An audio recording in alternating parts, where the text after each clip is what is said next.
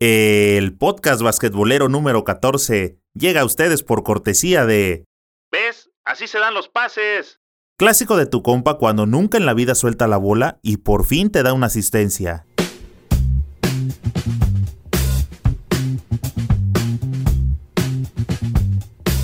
¿Qué pasa banda basquetbolera?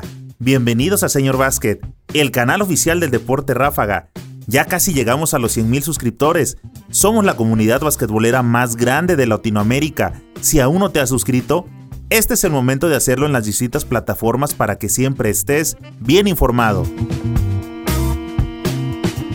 Bien dice el refrán que no hay fecha que no se llegue ni plazo que no se cumpla y efectivamente, el calendario de la NBA decía que el 22 de octubre arrancaba la temporada 2019-2020 y al fin llegó ese día para que inicie la temporada número 74 de la liga. La NBA puso como platillo principal a la máxima estrella de la liga, LeBron James y sus Lakers en contra de Kawhi Leonard, Paul George y compañía. Este juego, aparte de ser un clásico de Los Ángeles, también será una nueva rivalidad que estarán listos para disputarse el título de la Conferencia del Oeste. LeBron viene de hacer una muy buena pretemporada. Vi a los Lakers bien conjuntados como equipo. Anthony Davis se ha visto muy poderoso. No ha jugado como el 5 dominante, sino más bien lo he visto jugar como más de 3 y en ocasiones toma el poste bajo. Es un ala pivot. El Superman Howard ha tenido buenas actuaciones, sus números están regresando a sostener por qué fue de los mejores en obtener dobles dígitos en cuanto a bloqueos y rebotes.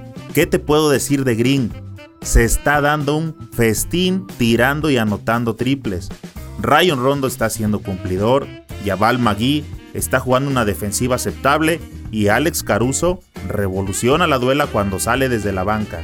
Kyle Kuzma sigue lesionado y no estará en el debut de Los Ángeles Lakers contra los Clippers.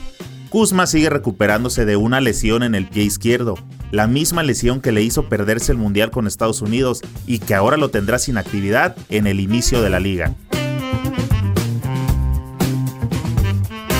Clippers, por su parte, no solamente tiene virtudes que los lleva a ser el gran candidato a campeonar, sino que principalmente es el equipo al que no le encuentro muchos puntos débiles que te hagan ver que no puede llegar al título.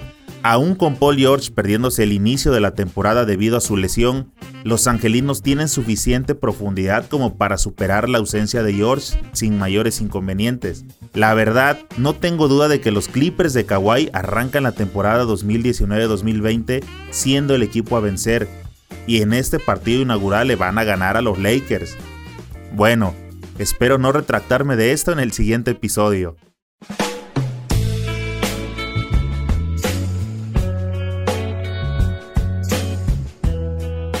Después de la salida de Kawhi Leonard a los Clippers, los Raptors repiten buena parte del plantel campeón de la temporada anterior 2018-2019. Por supuesto que la baja del MVP de las últimas finales será imposible de reemplazar, pero Toronto mantiene suficiente jerarquía y experiencia como para continuar en la lucha importante del este. En lo personal me gusta la juventud de los Pelicans y el juego que están desarrollando. Recordemos que a esta plantilla vinieron a dar los Lakers que fueron despreciados, Brandon Ingram, Josh Hart, Lonzo Ball. Falta ver cómo regresa Zion después de su rehabilitación.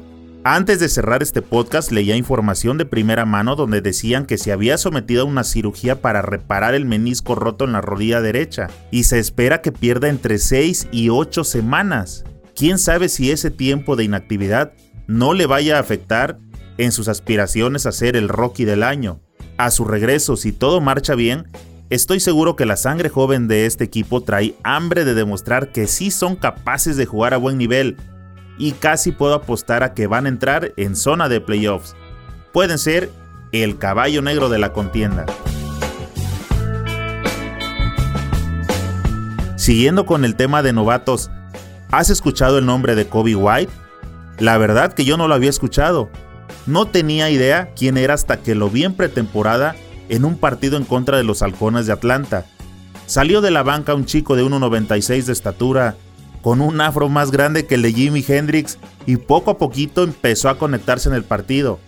Metía un triple, una coladita, otro triple, otro triple, y así sucesivamente hasta que terminó con 29 puntos. En uno de los videos que subimos a nuestro canal en YouTube, comentaba que aún no ubico a todos los novatos porque llegaron 60 a la liga y que dependiendo de su desempeño, los iba a empezar a ir identificando. Bueno, pues ya tenemos otro novato a quien darle seguimiento. Kobe White viene de North Carolina, fue el pick número 7 de la primera ronda en el draft 2019. Es un guardia anotador, está usando el número 0 y juega para los Toros de Chicago. Promete muy buenas jugadas en compañía de Zach Lavin. Otro de los novatos que me llamó la atención es Carson Edwards de los Celtics de Boston. En el tercer cuarto saltó a la cancha y anotó 26 puntos. De esos 26 puntos, 24 fueron en triples, es decir, en el tercer cuarto se mandó con 8 triples. Así como que muy novato no se ve, no es nada tímido para tirar, es una pistolita. Bota bien, es buen pasador. Vamos a ver qué más le puede aportar a los Celtics. Como te dije, fueron 60 novatos los que llegaron a la liga. Y para ubicar a todos, la verdad que mi memoria no es tan buena. Pero a pesar de que no es tan buena, es imposible olvidar que llegó un gigante que con solo un par de juegos en la pretemporada se ha ganado a la fanaticada de los Celtics. Se llama Taco Fall, es de Senegal, mide 2,26 de altura y tiene solo 21 años. En lo particular me ha gustado mucho verlo jugar porque pone unas tapas hasta arriba del tablero. Anda con la mano abierta cazando al que se le atraviese. Algo así como cuando traes un matamoscas en la mano y esperas que te pase alguna cerca para calar tu puntería. La mala noticia respecto a Taco Fall es que por ahora los Celtics le dieron un contrato de dos vías.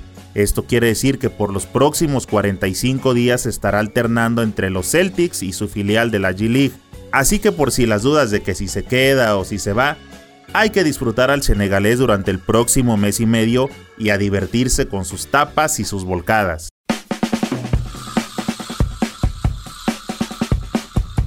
La conferencia del oeste tiene para esta temporada la mayor cantidad de protagonistas de la NBA con serias aspiraciones al título. Paul George, al igual que Kawhi, se reportan listos para ponerse a las órdenes de Doc Rivers. Aún con la lesión de Paul George, los Clippers tienen la suficiente profundidad como para llevarse el número uno del oeste. La dupla entre LeBron James y el cejitas de Frida Kahlo, Anthony Davis, promete muchísimo Solo va a depender de que por la enorme cantidad de juegos de la temporada, las lesiones no los vayan a castigar. Eso sería lo único que podría alejarlos de las primeras posiciones. De ahí en fuera, pienso que LeBron con ese poder físico que trae, va a ganar muchos juegos en la temporada regular sin muchos apuros. Y con el respaldo de lo que viene haciendo Anthony Davis, seguro estarán peleando el lugar 2 o el 3. Respecto a los Rockets de Houston, habrá que ver cómo encajan Harden y Westbrook. En pretemporada han sacado el resultado en los juegos por su enorme poder individual, y eso mismo creo que los irá sacando a flote.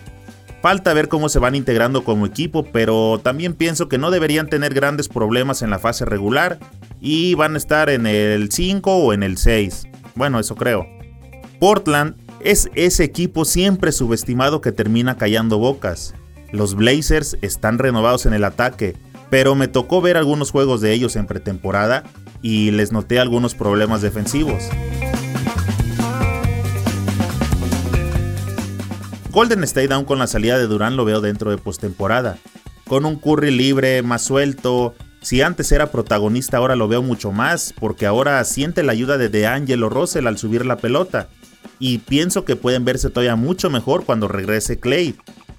Por cierto, todos esos que se hicieron nuevos fanáticos de los Warriors por los campeonatos que tuvieron últimamente, ¿van a seguir apoyando al equipo? ¿O se van a ir a los Clippers? ¿O a Brooklyn? Bueno, ahí les dejo esa pregunta.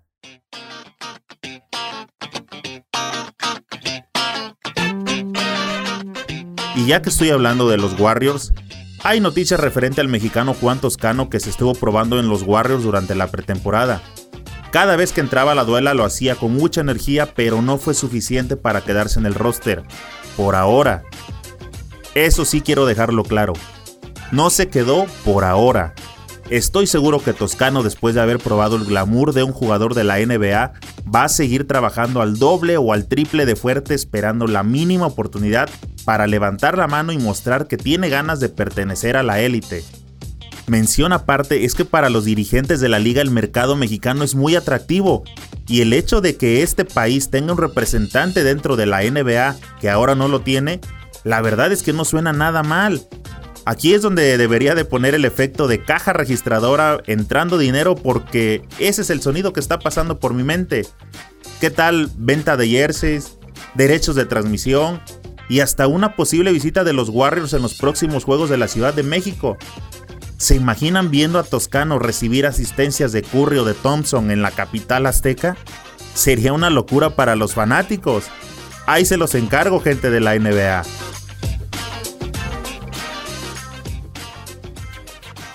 Hay varios equipos que pueden dar la sorpresa como Dallas con Luca y Porzingis o los Pelicans con Zion, Ingram y Lonzo Ball, por ejemplo o Sacramento que trae una camada nueva que podría explotar y sería todo un éxito que regresaran a los playoffs ya que no lo hacen desde el 2006.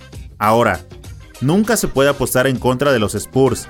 San Antonio lleva 22 años consecutivos metiéndose a los playoffs y para esta temporada deberían subir en la tabla de posiciones con la incorporación de Carroll y la recuperación de Murray.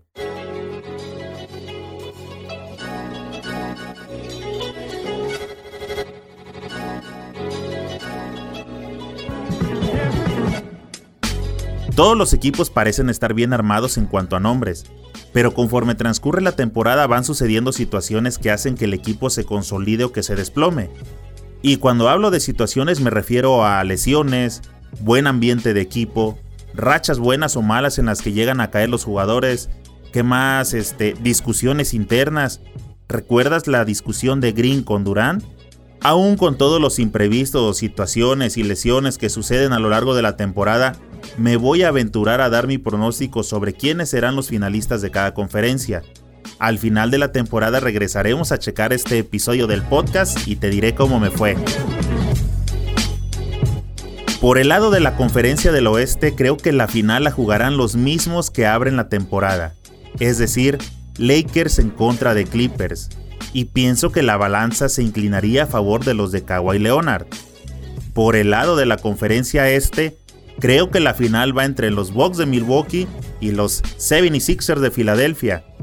Y pienso que aunque va a estar muy cerrada, Joel Embiid, Al Horford, Tobias Harris y Ben Simmons llevan las de ganar. De acuerdo a estos pronósticos, la final sería entre Clippers en contra de Filadelfia. Y ahí creo que el campeón sería... Mmm, bueno, ¿qué te parece si me das chance de pensarlo y eso lo hablamos en el próximo episodio. Mejor te invito a que me escribas y me digas cuáles son tus pronósticos. Me encantaría saber tu opinión.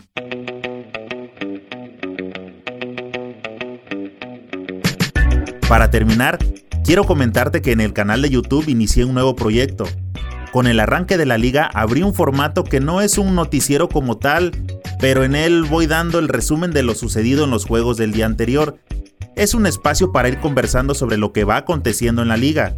Y lo realmente importante es que te lo voy a contar de una manera simple para que lo comprendas. Sí, simple, sencillo, así como lo platicas con tu compañero de juego, como cuando vas a la cancha, con ejemplos del básquetbol que jugamos en el barrio para que estemos en la misma sintonía. El contenido que estoy subiendo no solo se limita a la NBA, es sobre todo lo que tenga que ver con el básquetbol mundial. Por ejemplo, en los siguientes meses se viene el clasificatorio de FIBA para obtener un boleto rumbo a los Olímpicos de Tokio 2020. Claro que tendremos noticias. También haremos videos de análisis, reviews o test o como los conozcas. La cosa es que te daré mi opinión sobre diferentes artículos que nos interesan a nosotros los basquetboleros. Por ejemplo, vamos a hacer un video sobre los balones que usamos para jugar, su calidad, su material, su agarre, etc. ¿Qué te parece si también llevamos a probar a la cancha algunas zapatillas de X jugador? E intentaré darte mi más sincera opinión al respecto. Esto con la finalidad de que mi opinión pueda ser un buen apoyo para ti por si llegas a pensar en comprártelas y tu gasto no sea en vano. Eso entre muchas otras cosas. Te invito a que te des una vuelta en YouTube por el canal de Señor Básquet. En verdad tengo material basquetbolero de buena calidad que sé que puede gustarte. Escríbeme tus comentarios y dime, ¿a quién te gustaría que le demos seguimiento? En YouTube, suscríbete al canal y activa la campanita. En iTunes, Evox, Spotify y las demás plataformas de podcast, síguenos para que te lleguen las notificaciones al instante. No olvides darle me gusta y comparte con tus amigos para que cada vez seamos más los que integramos esta comunidad basquetbolera. Nos vemos pronto en alguna cancha.